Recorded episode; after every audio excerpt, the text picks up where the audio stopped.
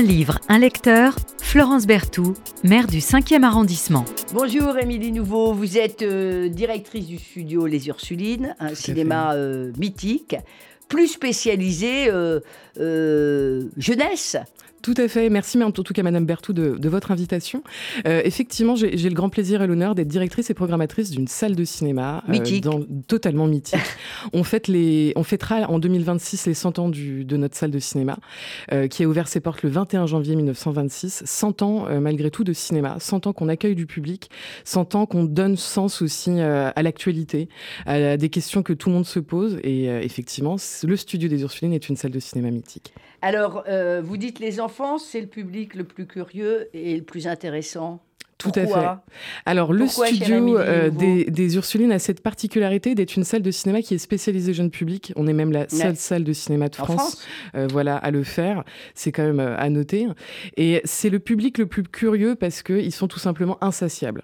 Insatiables d'apprendre les choses, insatiables de comprendre les choses, insatiables de, de, de, comprendre en fait le monde qui les entoure et ce qui les entoure. Et ça, c'est incroyable. Et, comment, cher, cher Émilie Nouveau, vous, vous, vous choisissez les je me suis toujours posé cette question-là. Il y a les grandes sorties euh, euh, de, films jeunesse, on vient à vous, vous allez euh, voir les producteurs. Comment ça se passe? Tout à fait. Alors, le studio, c'est très clairement une salle de cinéma qui est spécialisée essai, qui, filme, qui porte des, films d'auteurs, des films d'autrices. Et donc, on a vraiment cette ligne éditoriale-là qui nous tient à cœur, qu'on ne souhaite pas changer, puisque le public qui vient nous voir vient spécifiquement Bien sûr, mais vous trouvez pour voir les films? ces, ces films-là. Alors, du coup, c'est des sociétés de distribution qui contactent elles-mêmes les sociétés de production qui ont réalisé des films, produit des films, et les sociétés de distribution ensuite contactent les salles de cinéma, les exploitantes exploitants avec des propositions. Vous regardez, on regarde les ah bah films. ça, ça, fait partie du, du, du, très bon, euh, voilà, du très bon euh, partie de, de, ce travail-là. Et euh, on a plaisir du coup à regarder les films vraiment très en amont pour pouvoir les travailler, se poser des questions, comment on va valoriser ce film dans notre salle de cinéma?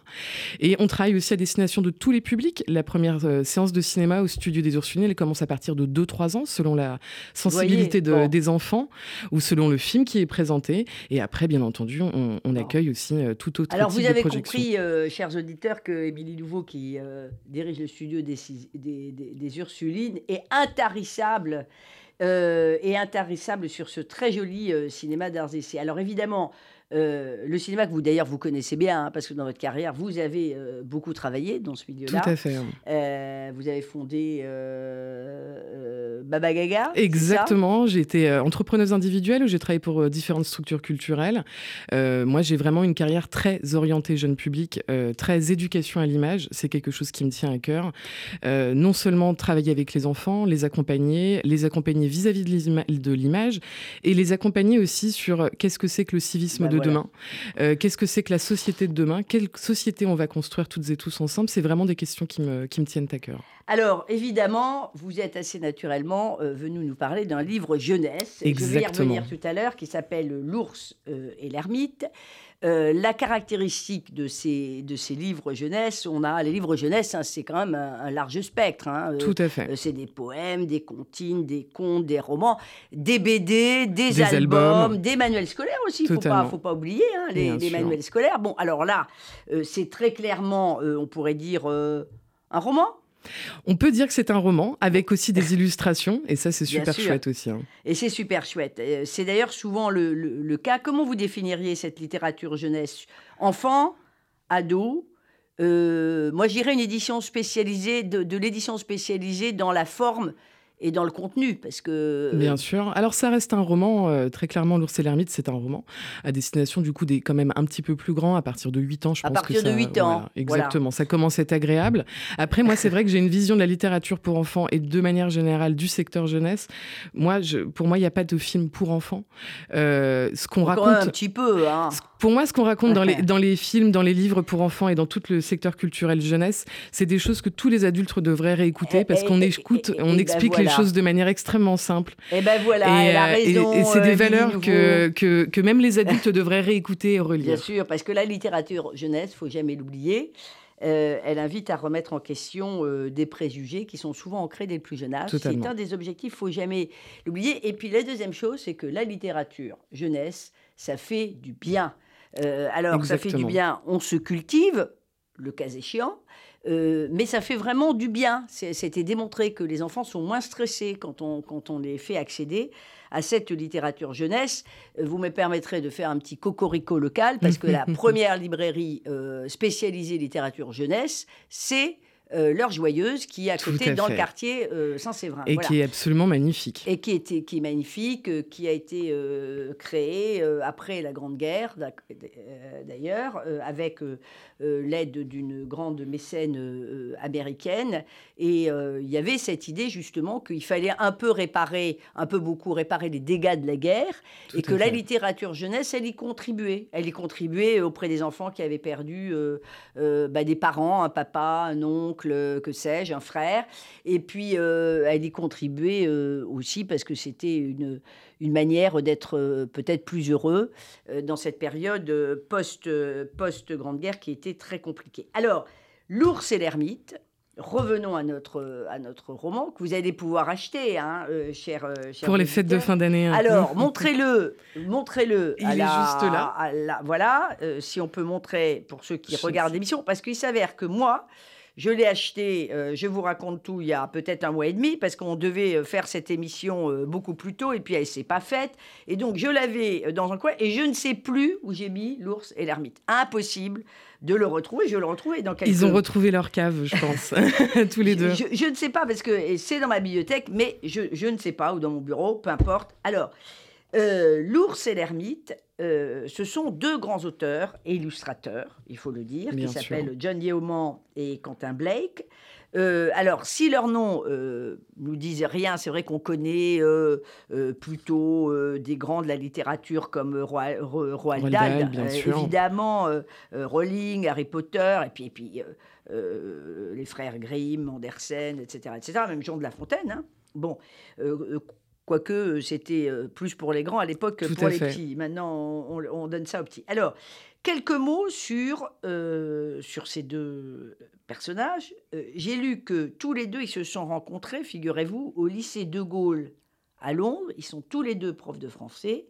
Il y en a un qui écrit, il y en a un qui dessine. celui qui écrit Yéoman, il a quand même été anobli par... Totalement par la, par la reine, excusez du peu. Alors il faut dire que c'est un des directeurs de, d'un des départements du Royal euh, College of Art. Bon, et puis Blake, euh, il a illustré un nombre incalculable, vous qui adorez la littérature euh, Tout à fait. jeunesse, notamment Charlie et la chocolaterie. Exactement. On connaît vraiment effectivement beaucoup Quentin Blake avec son, association avec Roald Dahl, qui, euh, comme on, va aussi forcément parler un peu de littérature et de cinéma, ils ont travaillé autour de Charlie et la chocolaterie, Sacrée sorcière, Mathilda, qui ont été, toutes les œuvres que je viens de citer, ont été aussi d'ailleurs adaptées au cinéma. Et on connaît vraiment ce duo extrêmement, extrêmement bien dans la littérature jeunesse. On connaît peut-être un petit peu moins en France, je pense, euh, le, duo euh, John Yeoman et Quentin Blake, mais c'est vraiment une superbe association parce que ce qui est aussi important euh, pour les enfants, je pense, c'est aussi d'avoir des respirations dans les livres. Et du coup, les illustrations de Quentin Blake sont vraiment parfaites. il a un trait qui est extrêmement caractéristique, c'est un trait à l'encre avec des, grandes touches d'aquarelle quand on s'aperçoit que c'est un petit peu plus coloré, ce qui n'est pas forcément le cas du, livre qu'on présente aujourd'hui. Mais c'est une belle association. Et, il a eu plein de prix. Hein. Hein, euh, Exactement. Hein, le prix Andersen notamment. Alors là, le prix Andersen, c'est un peu le Graal hein, de, de, de, l'illustration. Euh, Totalement. Il faut bien le dire. Alors, ils, travaillent beaucoup ensemble, ils travaillent aussi euh, séparément. Vous dites quoi? Vous dites Yeoman? Yeoman, oui, tout à fait. Alors, Yeoman. Euh, Y-E-O-M-A-N pour les éditeurs. Voilà. Et euh, il a beaucoup publié. Euh, et Blake, il a été ambassadeur du livre pour enfants, ce qui est, si vous voulez, un rôle tout à fait prestigieux dans la littérature, dans la littérature pour jeunesse. Donc, ils ont démarré tous les deux avec A Drink of Water. Et puis, depuis, bah, ils cheminent ensemble. Vous avez découvert comment ce duo? Alors, euh, tout simplement parce qu'il y a une société de production française qui est très euh, axée sur la production euh, télé, qui s'appelle Tant mieux Production, qui réalise en ce moment même le long métrage adapté de, ce livre, ah. qui sera réalisé par Marine Blin, et qui est une réalisatrice assez connue, qui a travaillé sur des, des courts métrages jusqu'à présent. Elle a fait Quartier Libre, elle a fait La carte de visite pour les grandes grandes vacances, et en 2020, 2020, elle a réalisé un court métrage qui s'appelle Ceux qui résonnent dans le silence.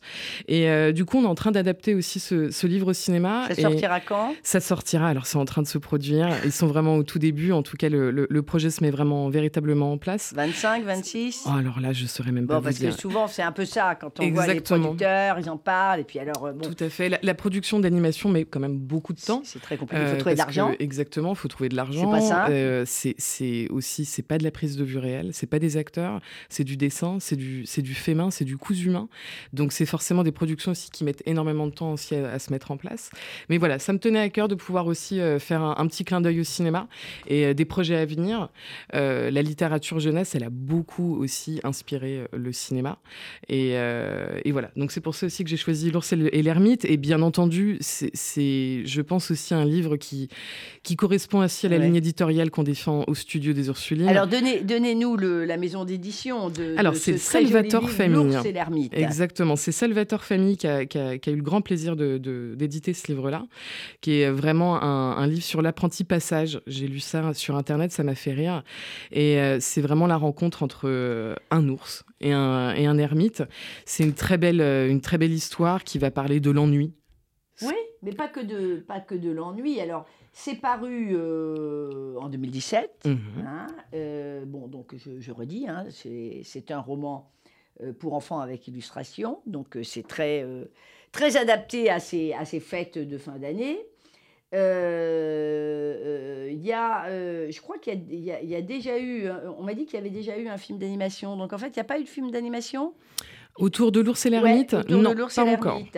Euh, donc évidemment, la transposition, ça doit toujours être très compliqué, euh, Nouveau. Bien sûr. Comment on adapte euh, des lignes d'écriture euh, au cinéma? Comment on rend visuel aussi ces choses? Je pense que c'est aussi un peu la différence entre la littérature, bien entendu, et le cinéma. La littérature, quand on lit un livre, le, le, lecteur, la lectrice est libre d'imaginer dans sa tête les voix, euh, les personnages, les couleurs, les formes. Et ça appelle à beaucoup d'imagination, alors que c'est vrai que le cinéma euh, appelle forcément à, une vision, à une représentation. On guide beaucoup plus euh, le public. il faut traduire. Il faut vraiment traduire en images. Il faut traduire en images. Il faut aussi retraduire le texte, parce que ce qui est possible dans un livre n'est pas forcément possible non plus en animation. Exactement. Donc il y, y a quand même tout un travail de réécriture, tout un travail d'adaptation. Sans trahir. Et, traduire, c'est forcément un petit, peu un petit peu trahir, mais... C'est réinterpréter, hein. c'est donner une nouvelle vision. C'est réinterpréter. Et il y a, y a, des... Euh, y a des, euh, des, interprétations qui sont, moi je trouve, absolument euh, majeures, mm, mm, notamment, le, notamment la fantasy. alors, on a un ermite qui tient, ah bah c'est bizarre, c'est un ancien prof. Bon, alors je vous rappelle que, je je vous rappelle que l'auteur, c'est un ancien prof. Voilà, dans L'ours et l'hermine. L'ours et l'ermite, pardonnez-moi. Donc, lui, il vit euh, au fond de la forêt. Bon, comme tous les ermites, euh, il, Exactement. Est, il, est, euh, il est un peu solitaire, un peu beaucoup solitaire. Et puis tout d'un coup, il décide d'ouvrir une école. Bon, alors quand on est ermite et qu'on va ouvrir une école, c'est tout d'un coup, c'est un peu à contre-emploi, a priori. Hein Bien sûr. L'école, c'est l'ouverture euh, aux autres, euh, la rencontre, le débat. C'est être central aussi dans un lieu, je pense, contrairement à l'ermite qui est un peu euh, tout seul, tout seul justement dans, sa forêt et qui vit aussi un peu une vie de solitaire qu'il qui aime forcément. On peut aussi apprécier la, solitude, mais c'est sûr qu'être enseignant quand on est un peu perdu au milieu de nulle part, sans forcément beaucoup de personnes à côté, ça déjà c'est un premier élément comique quand même sur, le, sur ce livre. Bien sûr, parce qu'il y, y, a beaucoup d'humour aussi. Alors pas très loin de cette ermite, ben, il y a euh, un ours. Alors, ce pauvre ours, il est adorable, il est avide de savoir, mais euh, qu'est-ce qu'il est gaffeur, qu'est-ce qu'il est lourd, comme, euh, comme on dirait. Hein. Il est lourd, il fait des gaffes, ce qui l'amène à se fâcher avec les écureuils, avec les lapins. ça rappelle un peu aussi certains élèves hein, dans les, dans les cours et dans les classes qui sont gentils, mais qui font des, des, des gaffes avec, euh, avec leurs petits camarades, euh, en tout cas c'est pris comme tel, et puis qui parfois euh, deviennent euh, un peu euh, victime de harcèlement aussi à cause de ça. Hein. Bien sûr, totalement. Oui, oui, c'est des thématiques qui sont vraiment très importantes. L'ours, c'est la personne qui est un peu maladroite, c'est la personne qui a, qui a, envie de faire un peu copain-copain avec tout le monde. Avec tout le monde. Et, euh, et qui, malheureusement, hein, totalement contre son gré, il, il a... Il en fait trop. Il en fait trop. Il faut le contraire. il a, il, a toute la bonne volonté du monde, mais malheureusement, il est, il est toujours maladroit. Et ce qui, ce qui le, le fait qu'il est souvent assez exclu, assez jugé aussi. Et c'est totalement, effectivement, des, thématiques de, des enfants aussi qui sont, qui sont confrontés à, tout ça. Et pour moi aussi, l'ours, c'est une, représentation aussi de la maladresse, de quand on se développe, quand on devient aussi de plus en plus un, adulte, de toutes les choses qu'on a envie de bien faire et que des fois on loupe. Oui. Donc on ne dira jamais euh, assez combien euh, cette littérature euh, jeunesse, est profondément métaphorique. Totalement. Euh, et nécessaire et indispensable. Voilà. Alors, euh, ça paraît évident, euh, évidemment, quand on lit quelque chose comme Le Petit Prince. Peut-être moins quand on lit ces romans-là, mais évidemment, c'est un roman métaphorique et les deux vont se rencontrer. L'ermite devient son prof, mais bon, ça pourrait être catastrophique et et quand on regarde l'autre différemment, qu'on fait des efforts, eh bien, euh, de la catastrophe euh, annoncée, euh, jaillit une belle rencontre. Bien sûr, et c'est aussi touchant parce que l'ermite, euh, c'est ce fameux prof qui n'a pas d'élèves euh, et qui d'un coup se retrouve quand même devant un ours qui a envie de savoir. Et euh, alors qu'on peut considérer que l'ermite avait tout un plan de je vais t'apprendre les maths, je vais t'apprendre la philo, je vais t'apprendre plein de choses, en fait, il se, il se met aussi à la hauteur de l'ours à se dire bon, bah finalement, qu'est-ce que je vais bien pouvoir t'apprendre toi? Et peut-être les, les, bases, les rudiments un peu de la vie. Et, Donc ça passe aussi par la cuisine ça passe par la cuisine, ça passe par les activités manuelles, euh, ça passe par l'exploration, ça passe par la découverte, ça passe par beaucoup de choses. Et euh, l'ermite a une patience monumentale euh, vis-à-vis de l'ours. il s'énerve de plus en plus quand même un peu avec le livre, un peu, un peu comme les grandes personnes des fois aussi avec les enfants, où on, des fois on a du, du, mal aussi à garder, à garder patience devant tant d'énergie, devant tant de curiosité, etc. Donc ce sont des journées d'école très particulières. Si vous offrez ce livre-là, euh, à vos enfants, à vos petits-enfants. Alors on dirait quoi? De 8 ans à quoi? 13 ans? Facilement, oui, oui, oui, totalement. 14 ans. Totalement. Hein. si vous offrez ce livre, euh, ben, je suis sûr qu'ils, je suis sûr qu'ils ils apprécieront euh, ce livre qui est aussi plein d'humour. où on appréhende la différence, l'altérité, les relations aussi entre les hommes et les animaux, le rapport à la nature, les valeurs, l'école. Enfin, mine de rien, comme ça, en parcourant euh, ce livre L'ours et l'ermite, ben, on a plein de thèmes euh, qui sont abordés l'air de rien. C'est ça qui est formidable euh, dans la littérature jeunesse. Alors, en lisant L'ours et l'ermite, je me posais une question, chère Émilie. vous, est-ce que vous avez un livre de jeunesse qui vous a vraiment marqué? Ah, moi, j'étais une très grande lectrice euh, quand j'étais plus jeune. Euh, je passais mon temps à lire.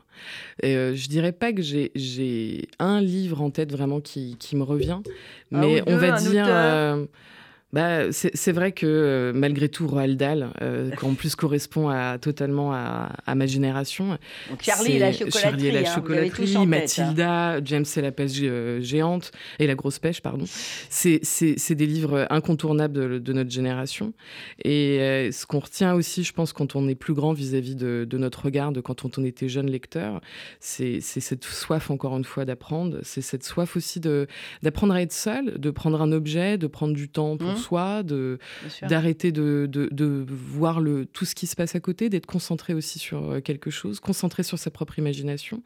Et euh, c'est suppose de ne pas zapper d'un sujet à l'autre, Totalement. Euh, comme on le fait sur, sur les écrans. Est-ce qu'il y a une manière d'écrire différente pour les enfants? Totalement différente je pense euh, qu'on fait appel à la, pédagogie et vraiment être. Euh, on peut, moi, c'est ce que je dis, on peut tout expliquer à un enfant. Par contre, c'est comment on va le faire. Mm. Et euh, c'est trouver les mots justes, trouver les mots compréhensibles. notamment, moi, je trouve que L'ours et l'ermite, c'est quand même un livre qui est particulièrement bien écrit aussi. c'est très riche d'un point de vue littéraire. Parce qu'il y a une progression de l'histoire. C'est très important que dans les récits. alors C'est moins vrai pour, euh, pour la littérature adulte. Hein. Euh, vous pouvez ne pas avoir euh, la progression d'une histoire dans un récit. La littérature jeunesse, il faut vraiment qu'il y ait, sauf, sauf exception, mais il y a toujours la progression d'une histoire dans le récit. Mm, mm, mm. ça, c'est très très important. Et puis, il y a toujours derrière cette idée de mieux comprendre le monde, y compris dans ce que ce monde a de plus violent mais euh, en passant pas par des images euh, qui vont euh, totalement, qui vont faire peur. Bien sûr. Bien sûr, on va, on va expliquer les choses euh, différemment. On va euh, se mettre à hauteur d'enfants, à portée d'enfants, euh, se mettre à leur niveau, à, leur, à leurs univers, pour pouvoir leur expliquer aussi les choses. Et il y, a beaucoup de choses à expliquer quand même en ce moment. La mort, la violence, les divorces, etc. Tout ça, ça peut être abordé d'une manière qui va être beaucoup moins traumatisante que dans la vraie vie, mais sans être pour autant gnangnan. Euh, Bien sûr. Vraiment, c'est une espèce d'entrée euh, à la fois dans la littérature euh, et, et dans le monde. On a souvent besoin de médiation. Alors, il y a peut-être plus chez vous, Studio des Ursulines, vraiment la médiation qui aide à la compréhension.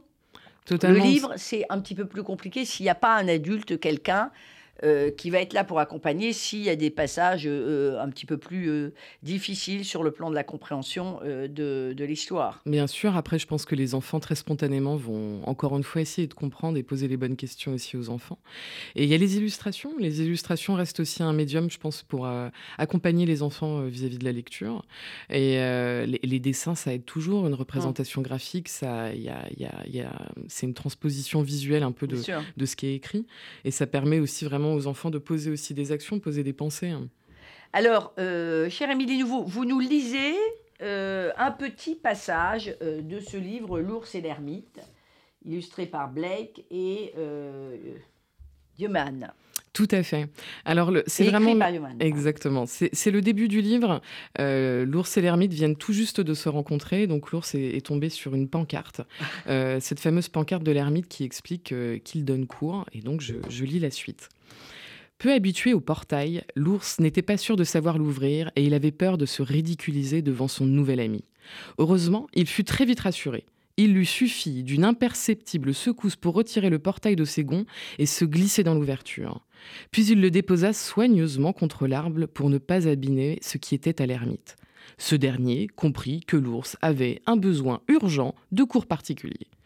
Vous pourriez me le dire euh, Vous pourriez me lire la plus grande pancarte, s'il vous plaît? Demanda l'ours. Professeur hautement qualifié donne cours particulier répondit l'ermite en se raclant la gorge. Voyant la mine de l'ours, il se, il se doutait qu'il n'avait rien compris.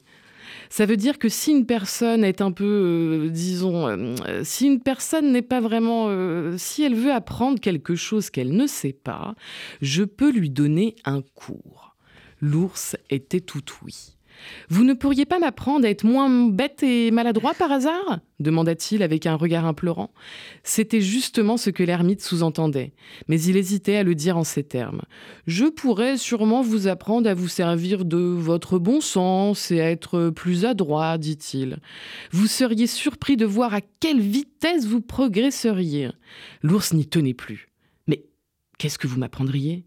Eh bien, pour commencer, je L'ermite allait évoquer les mathématiques, l'histoire et ce type de matière. Quand il comprit que le programme était un peu ambitieux pour une personne ne sachant pas ouvrir un portail, il se corrigea. Eh bien, il faut d'abord que je vois ce que vous savez et que je réfléchisse. Est-ce que cela se verra quand vous aurez fini? Est-ce que je serai plus intelligent? Certainement. Et vous aurez un diplôme pour le prouver. Chaque fois que vous réussirez un examen dans une matière, ce sera indiqué sur votre diplôme. Et à la fin de la formation, vous serez hautement qualifié. L'ours était aux anges, impatient de découvrir ce qu'annonçait le reste de la pancarte. Qui est-ce qui est encore écrit? L'ermite croisa les mains dans le dos, tel le parfait instituteur, et se retourna vers l'écriteau. Il se réjouissait de voir l'empressement du l'ours. On est là, euh, l'homme et l'ours. Euh, vous verrez, même les adultes, si vous, euh, si vous mettez dans cette belle lecture de l'os et l'ermite, ils ne parlent pas la même langue. Et pourtant, ils font se lier d'amitié au cours de ces journées d'école très très particulières. Merci euh, beaucoup, chère Amélie Nouveau. Merci beaucoup, Madame la euh, d'être beaucoup, d'être venue euh, nous parler d'un si joli livre, nous faire découvrir la littérature jeunesse et les adultes. N'hésitez pas à lire de la littérature jeunesse. Parfois, on devient plus intelligent aussi en lisant de la littérature jeunesse. C'est totalement ce que je pense. Merci. Merci à vous.